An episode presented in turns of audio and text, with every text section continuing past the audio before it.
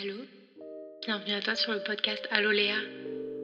Tu m'appelles et on discute ensemble des relations sociales, des soucis du quotidien, des études, des métiers, des sorties d'albums, du bien-être et plein d'autres choses.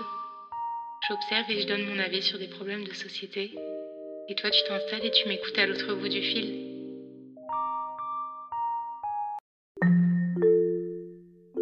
Bonjour à tous et à toutes, ravi de te retrouver pour parler psychologie aujourd'hui, ou plutôt les expériences liées à la psychologie. Oui, je sais, on est mercredi, mais à partir d'aujourd'hui, les épisodes sortiront tous les mercredis et plus les samedis, parce que c'est plus pratique pour tout le monde. Je vais te raconter mon expérience personnelle avec une psychologue qui est encore d'actualité puisque je consulte encore cette psychologue aujourd'hui. Tout ce que je dis n'implique que moi et seulement moi. C'est mon expérience, mes ressentis, ma façon de penser et de voir les choses. Et je pense que ça pourrait, ça être utile si jamais tu ressentais le besoin de consulter une psychologue et que tu ne sais pas à quoi t'attendre. Avant de commencer, je voudrais te parler d'un nouveau lien que j'ai mis dans ma bio sur Instagram pour t'expliquer vite fait comment il s'utilise et te présenter l'interface. Ça s'appelle un Linktree, c'est assez connu et ça regroupe tous les endroits où mon podcast est diffusé. Ça te permet de m'écouter avec la plateforme que tu préfères ou dont tu disposes. Je pense notamment aux utilisateurs qui n'ont pas d'iPhone, ils n'ont donc pas l'application Apple Podcast. Ils vont se tourner vers Spotify, Amazon Music, Google Podcast. Et il y a aussi deux petites rubriques en haut où tu peux sélectionner les montants que tu veux pour encourager le podcast à être plus qualitatif, une meilleure qualité sonore, plus d'épisodes dans la semaine, etc. Et il y a aussi mes liens tout en bas euh, où tu peux me retrouver et aussi mes coordonnées WhatsApp si tu as envie de rentrer en contact avec moi. Ce sera surtout utile pour la deuxième rubrique, clique, c'est à toi de jouer. Tu peux euh, sélectionner deux options, soit tu choisis euh, le sujet du prochain épisode, soit je te crée un épisode d'une heure complet sur ta situation. Si par exemple tu es en train de vivre une rupture amoureuse, que tu manques de confiance en toi, on rentre en contact, je te fais l'épisode et évidemment il sera diffusé donc voilà, ces deux rubriques pour m'encourager à, développer le podcast qui soit un petit peu meilleur, un petit peu plus qualitatif. J'arrête de blablater et je te laisse avec l'épisode. Avant toute chose, il est important de faire la distinction entre un psychiatre et un psychologue. Dans cet épisode, on va parler de psychologue. Le psychologue, il a un diplôme universitaire en psychologie, un master en psychologie. C'est une profession réglementée. Et la grande différence avec le psychiatre, c'est qu'il ne peut pas délivrer d'ordonnance médicale et surtout qu'il n'a pas fait d'études de médecine, donc il n'est pas habilité à faire des diagnostics médicaux. Le psychologue ne pourra pas diagnostiquer un TDI, des troubles bipolaires, des troubles de la personnalité. Ça, c'est réservé au psychiatre. Comme son nom l'indique, le psychiatre est un médecin qui s'est spécialisé en psychiatrie, mais ça ne veut pas dire qu'il n'a pas fait de psychologie. Et contrairement au psychologue, le psychiatre a suivi des études de médecine, comme on l'a dit auparavant, et il est apte à délivrer des médicaments ou un arrêt de travail si nécessaire, ce que ne peut pas faire le psychologue. Il peut aussi proposer différentes méthodes de traitement thérapeutique ou médicamenteux selon les cas, et il peut aussi traiter, comme je l'ai dit, les maladies psychiatriques, la dépression, l'anorexie, les troubles bipolaires, la schizophrénie. La grande différence qu'on peut retenir, c'est que le psychiatre est un médecin, il traite des troubles mentaux peu sévères ou très sévères, Grâce à son statut de médecin, il peut délivrer des médicaments ou des traitements, ce que ne peut pas faire un psychologue n'ayant pas fait des études de médecine. Maintenant qu'on a vu la différence entre un psychologue et un psychiatre, on aimerait quand même savoir pourquoi on va chez le psychologue, qu'est-ce qu'on y fait, qu'est-ce qui nous amène à consulter un psychologue.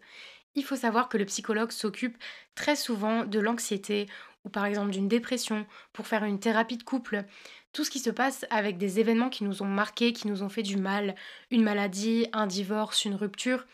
On y va en fait pour soigner notre cœur, notre corps et notre mental des événements qui nous ont marqués, qui nous ont bouleversés, traumatisés, etc avec l'usage de certaines thérapies et de certaines méthodes, comme par exemple, on va le voir, le MDR, l'hypnose, il va faire tout un travail sur votre corps, vos émotions, vos ressentis, votre mémoire aussi, tout ce que votre mémoire a emmagasiné, parce que votre mémoire a un effet sur votre cœur, sur vos émotions, ce que vous pouvez ressentir. Et donc le psychologue va faire un gros travail sur vous-même. C'est un petit peu un, un intermédiaire entre vous et votre corps, et vous et ce que vous ressentez et va essayer de rendre tout ce qui vous, tout ce qui vous empêche d'être heureux et ce qui met entre guillemets une barrière entre votre vie euh, de maintenant et votre vie d'avant.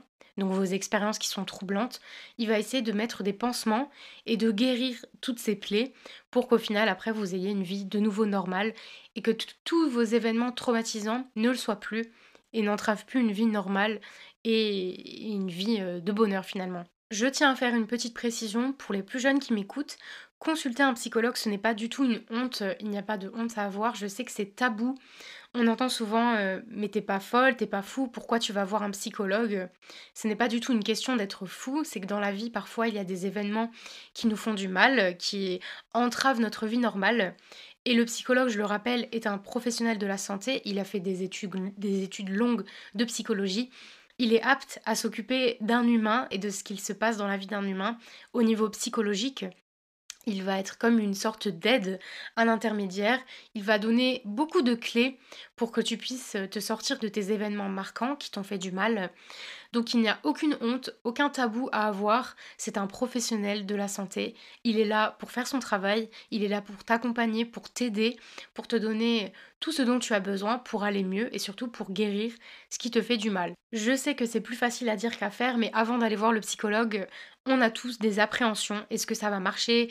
Est-ce que c'est vraiment bien pour moi? Est-ce que je vais oser me, livrer au psychologue? Est-ce que je vais réussir à lui parler? Est-ce que je vais me mettre à pleurer? Il y a plein de questions qui se passent dans nos têtes. Et honnêtement, moi qui suis quand même une personne qui n'a pas de mal à parler de ce qui m'a rendu triste, de mes émotions, j'avais quand même ce petit blocage de me dire mais est-ce que je vais réussir à lui raconter ça? Est-ce que je vais me mettre à chialer devant, devant elle ou devant lui? J'avais vraiment beaucoup de questions qui me trottaient dans la tête. Et il faut savoir que ça, c'est totalement normal. Avant d'aller voir un psychologue, c'est parce qu'il y a tellement un tabou construit autour de cette profession qu'on se demande est-ce que je suis malade, est-ce que je suis folle, j'ai pas besoin d'aller voir, euh, j'ai pas besoin d'aller voir euh, cette personne, je peux très bien m'en sortir tout seul, toute seule. Mais sache que parfois dans la vie, on a besoin d'être aidé. Et de la même façon que tu vas voir ton médecin quand tu te sens pas bien, bah quand tu as un souci psychologique, c'est bien d'aller voir un, professionnel de la santé. Il est là pour ça, il a fait des études pour ça. C'est vraiment pareil que qu'aller voir son médecin quand on se sent pas bien. Le psychologue est là pour ça.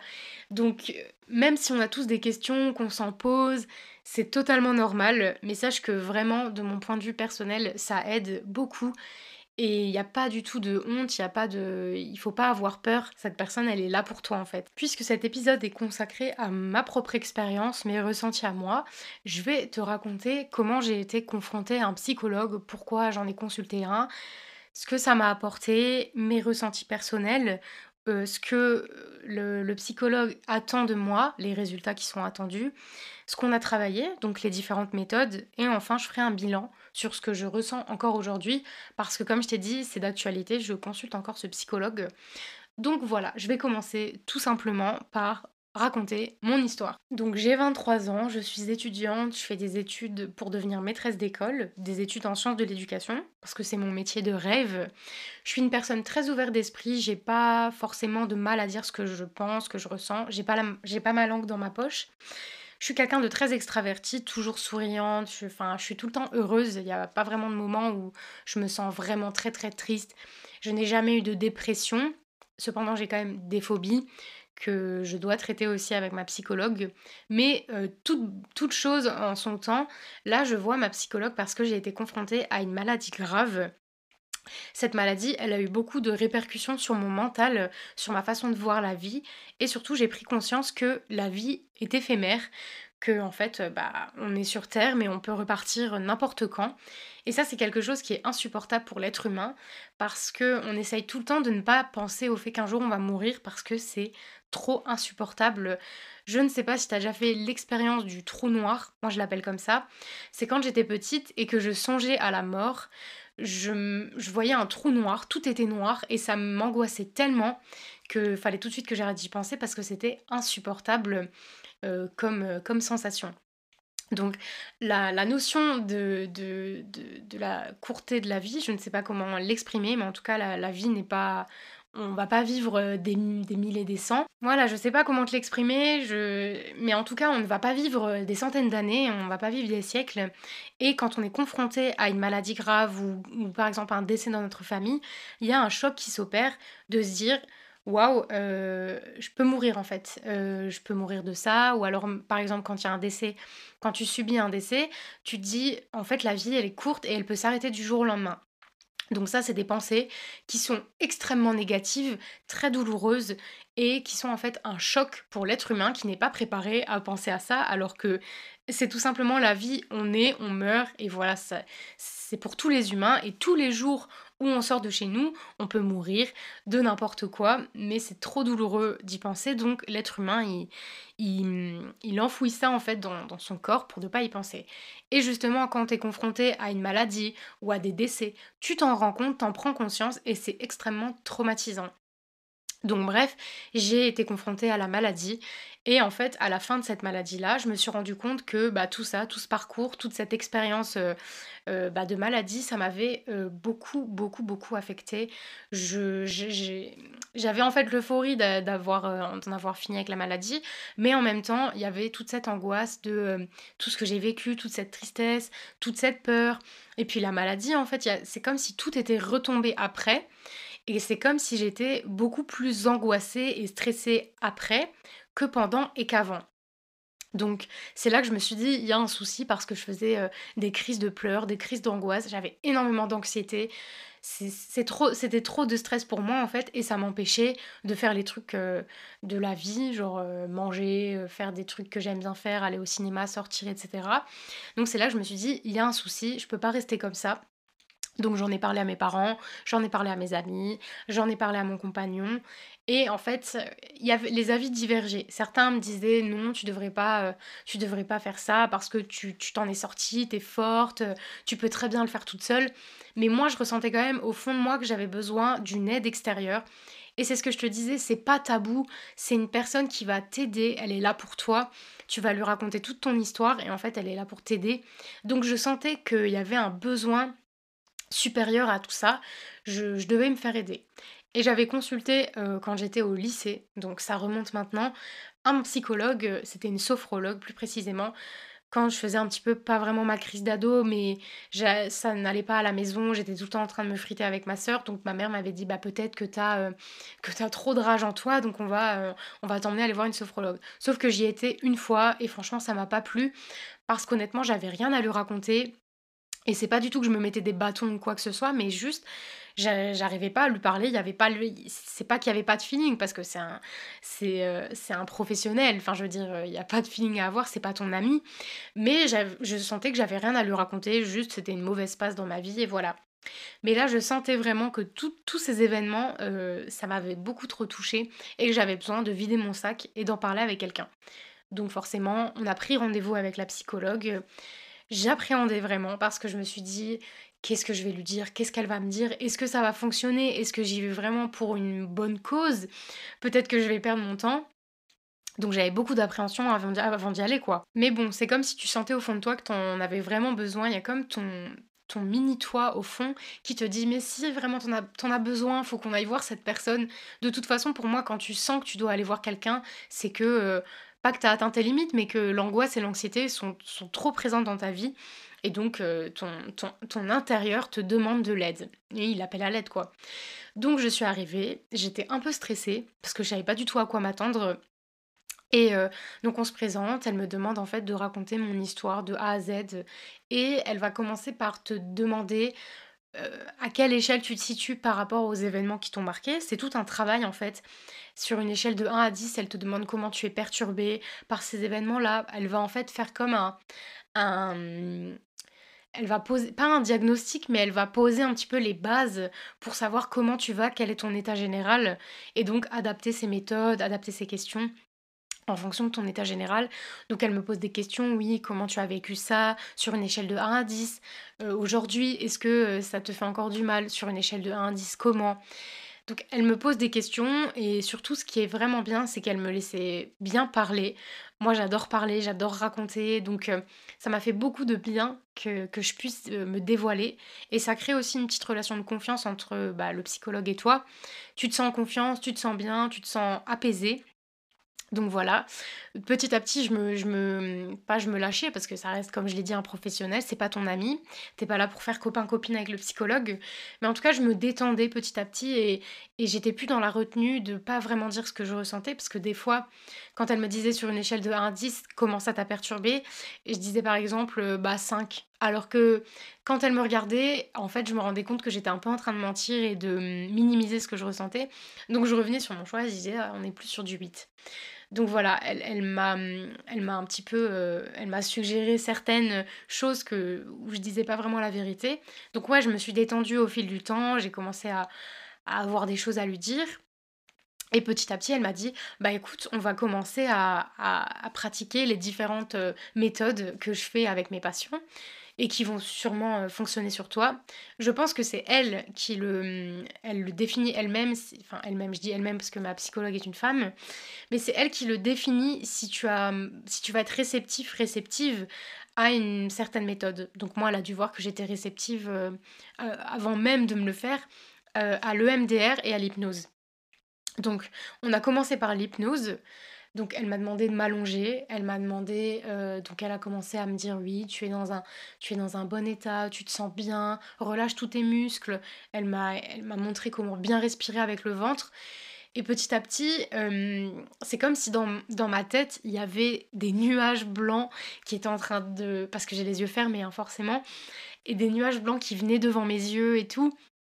C'était extrêmement perturbant et moi je suis grave dans le contrôle donc je ne voulais pas. Donc j'essayais de me retenir parce que je ne sais pas pourquoi ça me stresse quand, quand mon corps il prend le contrôle. Donc elle voyait que j'étais dans la retenue, elle m'a demandé de me calmer. Petit à petit elle, euh, elle, suggère des images. Alors tu vois ça, tu vas prendre ça. Elle m'a demandé de prendre une énergie et de une énergie bienveillante et de la poser sur les endroits dans mon corps qui me font du mal. Et en fait, je ne saurais pas comment t'expliquer, mais petit à petit, il y a plein d'images qui viennent dans ta tête, des souvenirs, des odeurs. C'est instinctif en fait, t'as rien besoin de faire. D'ailleurs, il faut pas du tout se forcer pendant l'hypnose. faut laisser son cerveau faire les choses, son corps ressentir les choses.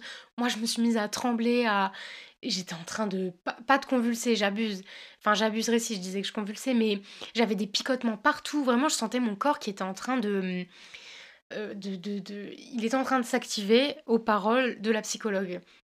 Donc elle m'a demandé d'imaginer quelque chose qui me qui m'angoissait. Donc là j'ai imaginé mon cerveau il faisait les choses, hein. je voyais les trucs tout seul euh, qui s'activaient. Et ensuite elle m'a demandé d'imaginer quelque chose qui me mettait dans une un confort extrême, un apaisement total.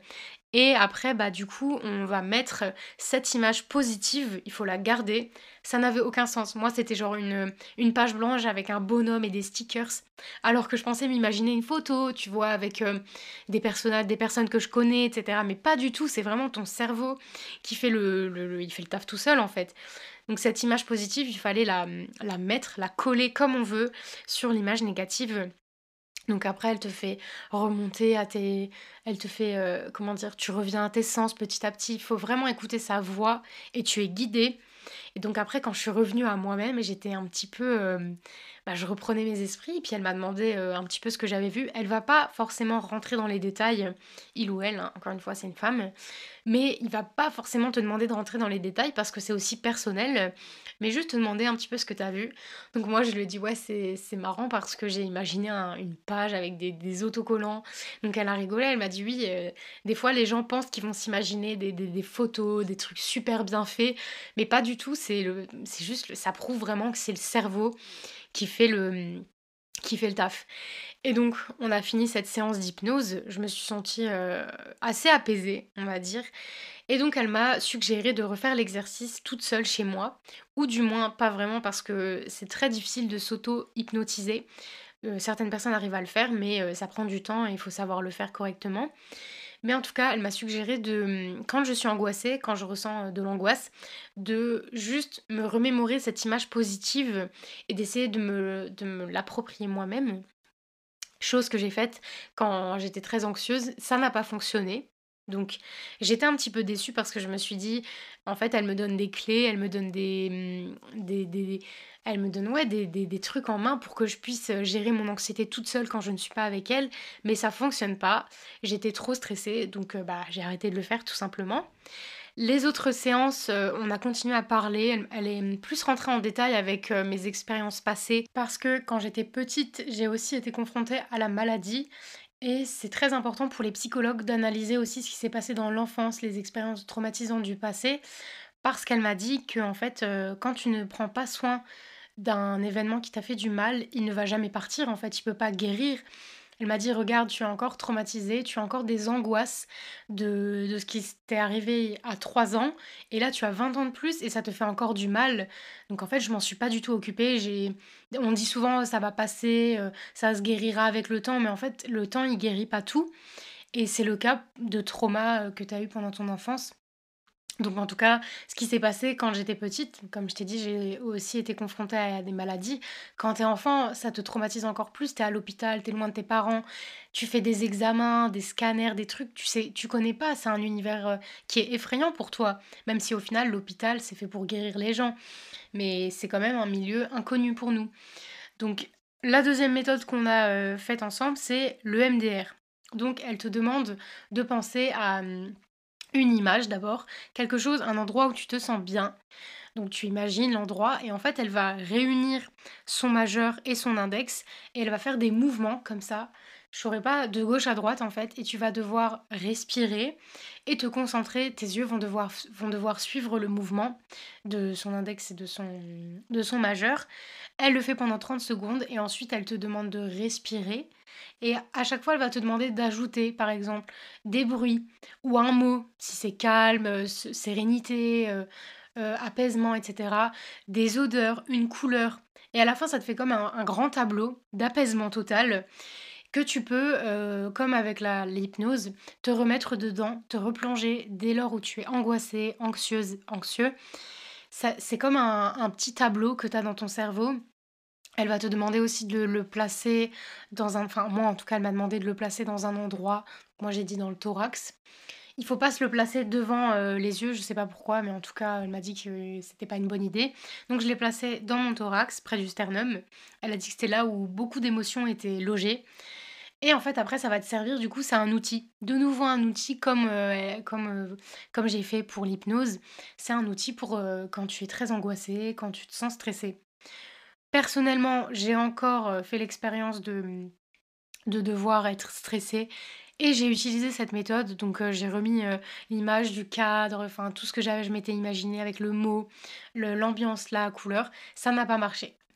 Donc j'étais déçue parce que j'ai dû user d'autres techniques, mes techniques personnelles. C'est-à-dire que moi je me rassure moi-même. J'ai un grand pouvoir sur mon mental, donc j'ai utilisé ça. Et lors du coup de notre dernier rendez-vous, je lui ai dit que les techniques ne marchaient pas et que ça me rendait assez triste de me dire qu'en fait, euh, bah, pas que j'avais l'impression qu'on faisait ça pour rien, mais en tout cas, les outils qu'elle m'avait donnés ne fonctionnaient pas en grande période d'anxiété, alors que c'est quand même le but, quoi, que je puisse me calmer avec les outils qu'elle me donne. Donc je lui ai dit, et elle m'a dit qu'on allait du coup utiliser le MDR pour traiter ce qui s'était passé quand j'étais petite. Donc de nouveau, on a discuté de ça. Elle m'a demandé d'analyser aujourd'hui les effets que ça avait sur moi, donc de nouveau sur une échelle de 1 à 10, les répercussions que ça avait. Et ensuite, euh, elle m'a demandé de penser à l'événement qui m'avait fait le plus mal dans, tout ça. Donc on a refait le MDR, etc. avec ces mouvements. Et au final, on s'est rendu compte que beaucoup de mes angoisses et beaucoup de mon anxiété résultaient de mon angoisse euh, en tant que petite fille.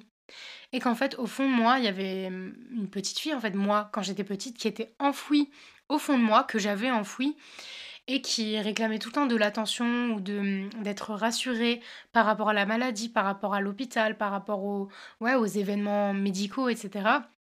Et elle m'a dit qu'en fait, je j'avais pas j'avais pas apporté une grande attention parce qu'au final peut-être que si j'avais consulté quelqu'un bien avant pour ces angoisses là bah, je serais peut-être pas aussi anxieuse aujourd'hui. Mais du coup, elle, m'a dit, il faut que tu fasses attention à ton, petit être que tu as en toi. En fait, c'est la même personne. C'était très bizarre parce que je ressentais beaucoup de compassion et beaucoup d'amour, en fait, pour, bah, pour moi en tant que petite fille, alors qu'on est exactement la même personne. Enfin, c'est pas une personne différente. Mais c'est comme des fois, et je suis tout le temps en train, elle l'a remarqué aussi, de me tenir les mains à moi-même ou pas de me faire des câlins, mais je suis tout le temps en train de me cramponner, de me tenir moi-même, comme si je devais me rassurer moi-même. Sauf qu'en fait, je rassure moi de quand j'étais petite, qui a souffert psychologiquement de tout ça, qui a eu peur, qui a, qui a été angoissée, qui a été confrontée aux hôpitaux. Et c'est quelque chose dont je me suis pas occupée. Donc elle m'a dit qu'on maintenant on allait faire un travail. Maintenant que j'en avais conscience, elle m'a dit oui, tu en as pleinement conscience. C'est quand même vachement important.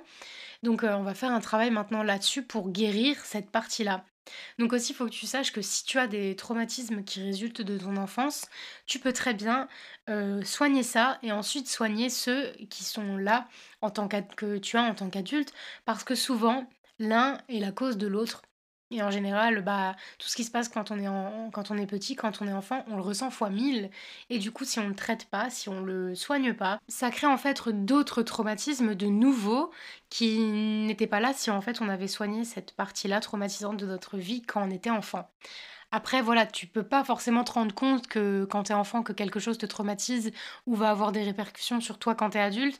Mais je pense notamment quand on est adolescent, on se rend compte quand même qu'il y a des choses qui sont encore là, qui nous font encore du mal, qui nous font encore peur, alors que ces choses-là se sont passées quand on était enfant. Donc il faut faire très attention aussi euh, à ne pas dire mais si ça va passer avec le temps, ça va guérir. Non, des fois on a vraiment besoin de l'aide d'un professionnel de la santé. C'est vraiment important à comprendre. Je pense qu'il est important et bien aussi que je fasse un autre épisode sur tout ce que je fais pour me sentir mieux, pour gérer mon anxiété et m'apaiser. Parce que là je veux vraiment faire l'épisode uniquement sur mon expérience avec ma psychologue. Évidemment, les psychologues, ça conviendra pas à tout le monde parce qu'on a tous cette représentation du canapé où t'es couché dedans et tu raconte tes, mésaventures et le psychologue prend des notes. Dans mon cas, euh, il y a deux canapés, l'un en face de l'autre, et on se place l'une en face de l'autre, en diagonale. Donc elle n'est pas à son bureau et moi je suis couchée. Non, c'est vraiment une relation de comme si en fait tu discutais avec euh, voilà quelqu'un de totalement neutre qui ne connaît pas ton histoire et qui ne veut euh, que ton bien. Il ne demande qu'à entendre ton histoire donc il y a des gens, ça, ça les freine et c'est vrai que moi j'aurais peut-être voulu quelqu'un de, de plus affectueux. C'est bête parce que depuis tout à l'heure je répète que c'est des professionnels et qu'on n'est pas là pour faire ami-ami, mais moi je suis quelqu'un qui est hum, très émotive et elle est très empathique parfois quand je lui parle, elle a un peu les larmes aux yeux, enfin je veux dire, elle, est, elle ressent les choses quand je lui parle, elle est parfois très très émue, mais c'est pas que j'aimerais du contact, mais un petit peu plus de chaleur après, voilà, elle, elle peut pas se, elle peut pas s'autoriser à être comme ça parce qu'il y a des personnes qui ça va forcément gêner. Encore une fois, là, c'est une demande hyper perso, mais c'est le fait juste que j'ai besoin que certains adultes, même du milieu de la santé ou des, dans n'importe quel domaine professionnel, soient hyper là pour moi, me couvrent un petit peu comme si c'était mes deuxièmes parents, alors que c'est pas leur, euh, c'est pas leur travail. Mais ça, ça dépend vraiment des gens. T'es pas du tout obligé d'être dans cette, euh, dans cette attente-là. Et d'ailleurs, ma psychologue, je pense pas qu'elle se doute que j'aimerais qu'elle soit un petit peu plus chaleureuse avec moi qu'elle. C'est pas qu'elle me materne, mais qu'il y ait plus, peut-être un côté. Euh, un côté euh, affectif. Et c'est pas à moi de le demander, mais c'est vrai que certaines personnes peuvent être gênées du fait que ce soit pas une personne de la famille, pas un ami, et que ce soit justement quelqu'un qui soit neutre. Donc il faut, il faut en fait faire le, faut, faut faire la balance entre qu'est-ce qu'on veut, qu'est-ce qu'on veut, qu'est-ce qu'on a besoin, est-ce qu'on est capable d'accepter que qu'on se livre à quelqu'un qu'on ne connaît pas du tout et qu'on lui, lui dise un petit peu bah, nos pires secrets, nos, nos plus grandes peurs, nos plus grandes angoisses? Faut faire un peu le deal avec, euh, avec soi-même, quoi, savoir ce qu'on veut ou ce qu'on veut pas. Concernant mes ressentis, je dirais que ça m'a quand même apaisé d'en parler à quelqu'un euh, bah, qui est qui est là pour, qui a fait des études pour, de pouvoir soulager peut-être certaines choses que je vais pas dire à mes parents, de peur de, de les inquiéter ou même d'être trop redondante en mode ouais j'ai peur que si, j'ai peur que ça, parce que parfois on a des peurs euh, irrationnelles qu'on peut pas expliquer. Je sais que j'ai certaines phobies qui sont complètement irrationnelles. Il y a même des phobies comme par exemple, euh, bah, je sais que ma sœur, et elle viendra dans un autre épisode euh, sur les phobies, elle, a des, elle, est hémétophobe, elle a peur de vomir. C'est des phobies qui sont irrationnelles dans le sens où on, on se lève pas tous les jours, euh, on, va pas vomir. Enfin, je veux dire, c'est des choses qu'on peut pas expliquer. Donc, euh, c'est des trucs que j'avais pas forcément envie d'en parler à mes proches. Donc, c'est toujours bien qu'il y ait cette personne-là complètement euh, bah, neutre et fait pour, pour en parler. Mais je me sens pas forcément totalement plus apaisée. Depuis le dernier rendez-vous qu'on a eu, ça va beaucoup mieux parce que le dernier rendez-vous, vraiment à la fin de la séance, elle m'a dit oui, euh, tu vas être super fatiguée et tout, tu vas être plus fatiguée que d'habitude. Et vraiment, je me suis sentie épuisée. Donc je me dis que ça a vraiment bien marché et que... Euh, bah, que mais c'est dommage qu'on ait eu besoin de faire quelques séances avant pour que je ressente vraiment les, les bénéfices. Mais en tout cas, ce que j'en retiens, c'est qu'il y a quand même un poids, je pense, qui s'est libéré en moi. Et peut-être que le travail se fait seulement maintenant. Peut-être que c'est juste moi. Je pensais que dès la première séance, ça pouvait fonctionner. Mais au final, non. Genre, ça fonctionne au bout de 2, 3, 4 séances, histoire de bien connaître euh, le psy, histoire d'être en confiance, histoire de se lâcher un peu et d'oser parler. D'oser vraiment aussi reconnaître qu'on ressent des choses, qu'on est profondément blessé, profondément angoissé c'est aussi ça, faut pas être dans le déni non plus et, euh, le psychologue peut t'aider à, justement pas, pas renouer mais du coup couper le lien avec ce déni-là, de se dire non mais tout va bien, euh, parce que c'est ce qu'elle m'a dit, on est souvent là à répondre euh, à des ça va oui, alors qu'au final on pense non dans notre corps, dans notre tête, dans notre esprit, etc. Mais il faut peut-être aussi reconnaître que des fois on n'est pas bien et qu'on ressent des choses négatives faut pouvoir mettre des mots sur ces émotions négatives et justement bah, le psychologue il est là pour ça. Un autre point qui est les résultats attendus, donc forcément quand tu démarres une thérapie, peu importe pour euh, peu importe le sujet, peu importe la cause, etc.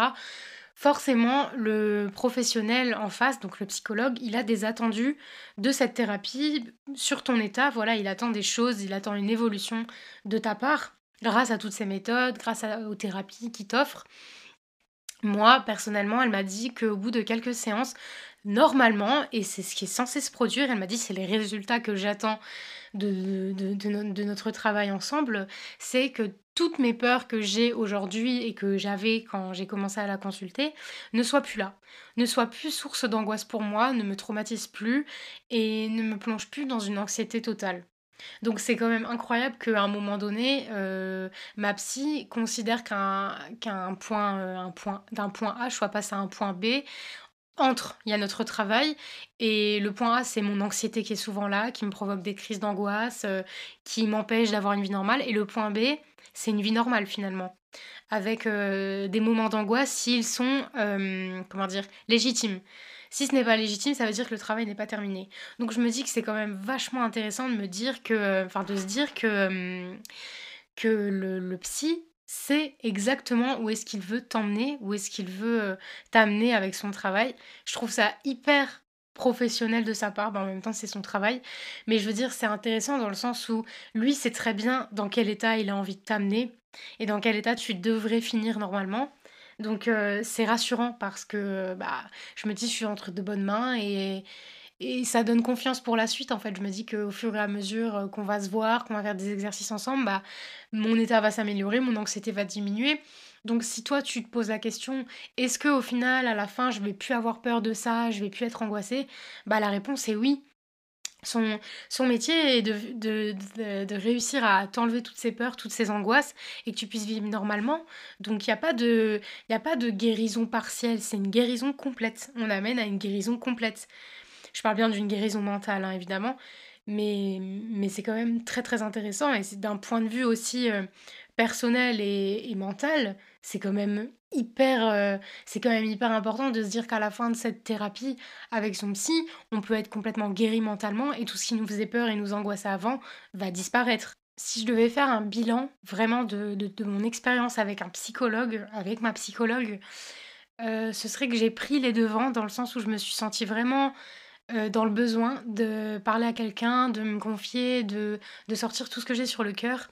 Et j'ai pas écouté peut-être toutes les personnes qui m'ont dit non, n'y va pas, t'as pas besoin de ça, t'es forte. Franchement, c'est pas une question d'être fort ou forte mentalement, c'est juste un besoin qu'on ressent à un moment de notre vie, peu importe. Certaines personnes vont penser que qu'une rupture c'est futile ou j'en sais rien, mais s'il y a des gens qui en ont besoin, bah pourquoi pas, il y a même des personnes qui ne voient pas du tout de psychologue pour un divorce avec plusieurs enfants ou des enfants en bas âge, alors que d'autres vont en avoir besoin. De la même façon que, comme je disais il y a quelques secondes, euh, certaines personnes vont passer une rupture en, quelques, en deux jours, d'autres personnes vont avoir besoin de, de plusieurs années. Et c'est pareil pour la maladie. Beaucoup de personnes vont euh, passer les maladies euh, comme des, des warriors, mais encore une fois, ça ne veut pas dire qu'ils n'auront pas besoin d'un soutien psychologique à côté. Et le soutien psychologique, c'est pas pas tout le temps que la famille, les amis, euh, mari, fiancé, compagnon, peu importe. C'est un, professionnel de la santé qui a fait un qui a un métier, qui a fait des études pour, qui sait pertinemment cibler euh, l'aspect psychologique de quelqu'un Moi, je veux dire, quand je raconte des trucs à ma psy, elle me dit oui, tu ressens ça, tu ressens ça, machin truc et tout. Elle sait exactement ce que je ressens. C'est pas comme si elle lisait en moi, parce que de toute façon, elle a fait des études pour faire ça, mais elle, euh, sait, elle comprend, elle est très empathique, elle se met à ma place, elle, euh, elle ressent les choses. Donc, le bilan, c'est il faut que tu écoutes ton cœur, il faut que tu écoutes ton corps, ton esprit. Et je veux dire, si tu ressens le besoin de te confier à quelqu'un qui n'est pas de ta famille. Parce que des fois aussi, c'est pas simple. Des fois, il y a des trucs qu'on garde en nous, qu'on n'a pas envie de raconter à nos proches. Et justement, bah, les psychologues sont là pour ça, parce que c'est des gens qui sont pas dans le cadre familial. Il fait pas partie de tes proches. Donc, tu ne dois pas avoir de tabou, en fait. Il ne connaît pas ta vie, il ne connaît pas tes situations. Il ne va pas te juger il va t'apporter des, des réflexions, des clés, des, des idées, des, des, outils en fait. Un, psychologue, c'est un outil pour aller mieux, pour se sentir mieux. Parfois, il y a des gens qui vont voir des psychologues juste pour soulager une peine, une rage, une rancœur, une jalousie. C'est utile pour plein de choses. Il n'y a pas que les angoisses, l'anxiété, euh, la traversée d'une maladie difficile, il y a vraiment plein plein de choses. Dès que ton esprit est encombré par des mauvaises idées, par... Euh, en fait, pour moi, dès que ça t'empêche de vivre normalement et que des angoisses sont trop présentes pour que tu puisses sortir, voir des amis, euh, faire, les activités, faire des activités normales de la vie de tous les jours, de la vie quotidienne, c'est qu'il faut se faire aider. Et il n'y a pas de mal à se faire aider. Ça ne veut pas dire qu'on est instable, ça veut pas dire qu'on est fou, ça veut pas dire qu'on on a un problème mental et qu'il faut qu'on se fasse interner. Faut arrêter avec ces idées-là parce que c'est des idées reçues et ça décrédibilise la profession euh, de psychologue.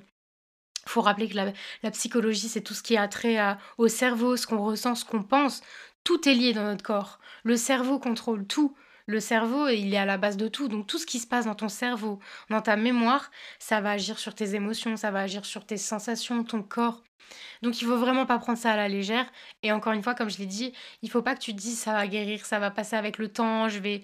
Non, il n'y a rien qui guérit si tu n'en prends pas soin. C'est comme pour tout. T'as mal à la tête, tu prends un médicament. Ou tu te soignes d'une façon ou d'une autre, tu vas pas laisser ça traîner. Bah c'est pareil pour euh, les traumatismes. Les traumas, c'est pareil pour euh, les blessures, c'est pareil pour tout. Voilà, donc euh, si je devais vraiment conclure, ce serait que moi, personnellement, c'est en train de m'apporter quelque chose. Ça a mis un tout petit peu de temps, quelques séances, peut-être comme je l'ai dit, des problèmes de confiance, des problèmes, euh, je me sentais pas tout de suite de me livrer, mais en tout cas, c'est en train de vraiment m'apporter quelque chose. Je sens une réelle connexion avec ma psy et, et on est en train de vraiment de faire un bon chemin et je pense qu'on est sur la bonne voie. C'est comme tout, c'est un travail entre deux personnes qui demande de l'énergie. D'ailleurs, quand elle m'a dit que j'allais être très très fatiguée, c'est parce qu'en fait, le, travail qu'elle m'a fait faire demandait énormément d'énergie à mon, à mon corps. Donc ça demande de l'énergie, de la volonté, de la motivation. Faut pas être trop pressé.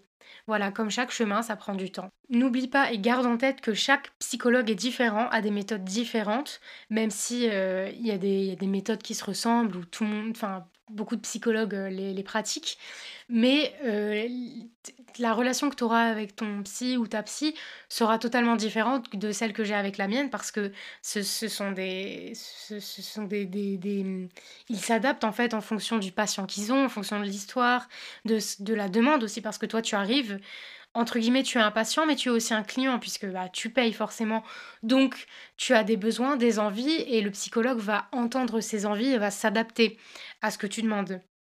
Comme quand tu arrives dans un magasin et tu dis euh, je voudrais une jupe, je voudrais euh, ce jean-là. Voilà, donc le, le psychologue va s'adapter. Donc garde en tête que mon récit, comme je l'ai dit en début de, de, podcast, c'est ça non, ça non ça n'implique que moi. C'est vraiment mon histoire. Après, j'ai quand même dit des, des moments clés, des étapes clés dans, la, dans, des, dans certaines méthodes, donc le MDR, l'hypnose. Et sinon, j'ai apporté bah, ma petite touche personnelle de mon expérience. En tout cas, euh, comme je l'ai dit, il faut que tu gardes en tête que c'est ton choix. Il faut pas que tu te laisses influencer par les autres personnes. Écoute ton cœur et voilà, j'espère que, hum, tu as apprécié, que ça t'a été peut-être utile si jamais, bah, d'une manière générale, tu ne connaissais pas grand-chose à la psychologie. Bon là, je t'ai pas fait un cours de psychologie, mais euh, sur les psychologues en, général. Ou euh, dans le cadre où tu, voudrais peut-être consulter un psychologue, une psychologue, mais tu ne sais pas. Encore une fois, moi j'ai une psychologue parce que euh, je préférais voir une femme. J'aurais été très mal à l'aise avec un, un, psychologue homme Peut-être qu'il y a des personnes, ça va pas du tout gêner. Donc toi aussi, tu, tu peux choisir si tu as envie que ton psychologue soit une femme ou soit un homme. Il faut que tu te sentes à l'aise. Donc voilà, j'espère que j'ai un petit peu euh, répondu euh, à tes questions, si jamais tu en avais. Et en tout cas, garde à l'esprit que personne ne saura mieux que toi ce que tu ressens. Et c'est important que tu comprennes ton corps, que tu l'écoutes et pas que tu le mettes de côté et que tu penses que tout va se régler tout seul. Ton corps et ton cœur, ton esprit ont besoin de, de toi parfois. Ils peuvent pas se débrouiller tout seuls. Voilà, en tout cas c'est terminé. J'ai dit beaucoup de fois en tout cas.